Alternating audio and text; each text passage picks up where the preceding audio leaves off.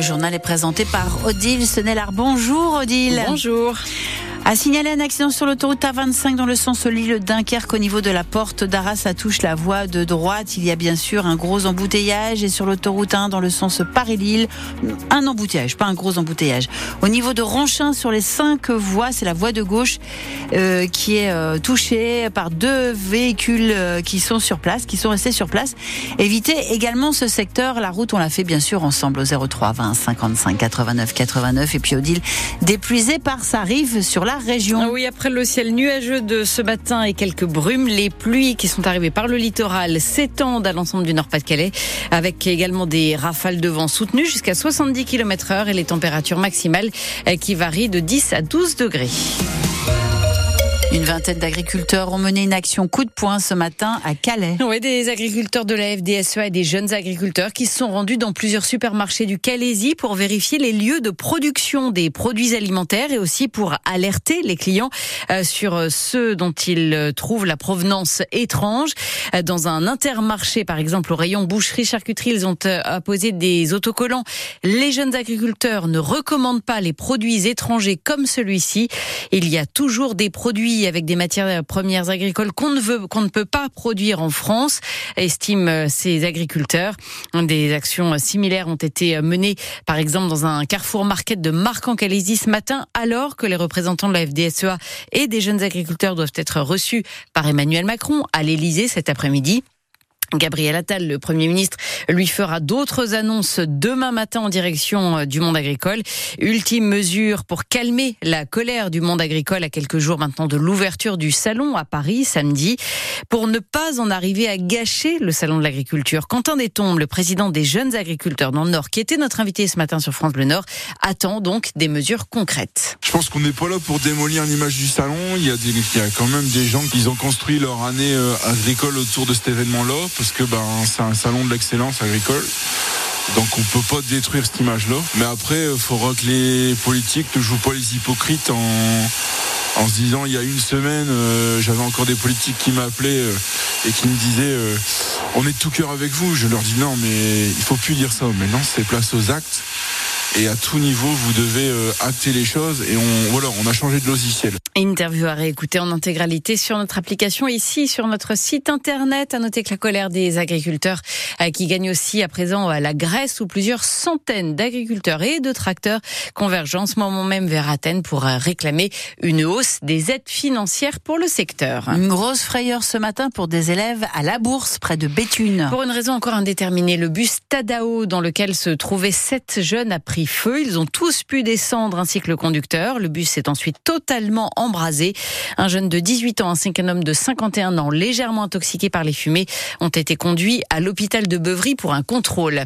Autre incendie hier soir à la chapelle d'Armentières. Le feu a pris dans un garage automobile, le garage Buisine, dans un entrepôt de 5800 mètres carrés contenant 200 voitures et des dépanneuses. L'incendie a pu être rapidement maîtrisé. Au final, seuls 7 véhicules ont brûlé. fröhlich.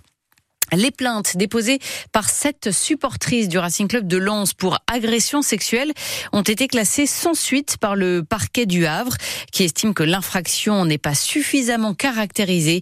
Ces femmes avaient dénoncé des palpations de la part d'une agente de sécurité du Stade Océane. Et si la lutte contre le réchauffement climatique passait par notre assiette? C'est ce que proposent en tout cas deux associations dans un rapport publié ce matin.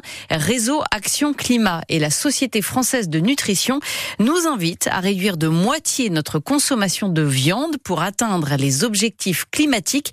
Les explications sur cette proposition de Laurine Benjebriga. Elle préconise d'en prendre trois ou quatre repas par semaine, que ce soit des volailles, du bœuf ou de la charcuterie. Il faut dire que près de 22% de l'empreinte carbone de chaque Français se trouve dans son assiette, juste derrière le transport et le logement. Et plus de la moitié de ces émissions liées à l'alimentation proviennent de la production agricole. Sauf que depuis 10 ans, nous mangeons tous un peu plus de viande. Face à ce constat, donc, les associations rappellent qu'on peut s'en passer à chaque repas sans manquer de protéines. Elles invitent aussi à privilégier le local, une viande qui n'a pas fait de milliers de kilomètres. 30% de la viande consommée en France aujourd'hui est importée. Enfin, ces associations demandent au gouvernement de mettre en avant les enjeux environnementaux.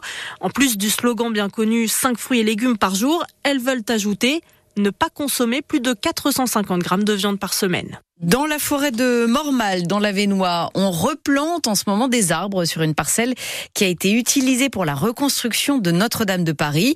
À l'heure où on démonte précisément l'échafaudage autour de la flèche de la cathédrale, ici on replante donc de nouvelles essences dans cette parcelle où des chênes avaient été prélevés pour édifier la nouvelle charpente de la cathédrale et des élèves de la région sont associés à cette replantation avec récemment des élèves du collège Châtelet de Douai qui ont retroussé leurs manches reportage de Mathis Caron. Sur les bancs de l'école, comme dans la forêt, il y a les bons élèves très appliqués. Là, on positionne la bêche à l'endroit du trou. Après, on va sauter sur la bêche pour que ça fasse une belle fente pour pouvoir que la pousse, elle vienne euh, se glisser dedans. Et puis, il y a les cancres. C'est pas droit là, si Si, c'est très droit. Là, il va pousser à l'horizontale ton arbre là. Euh, moi, ça fera joli. Oui, la c'est pas grave.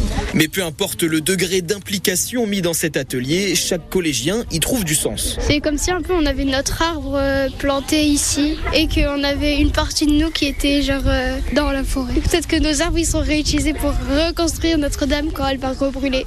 qui sait, ce serait marrant. On n'espère pas quand même. Non.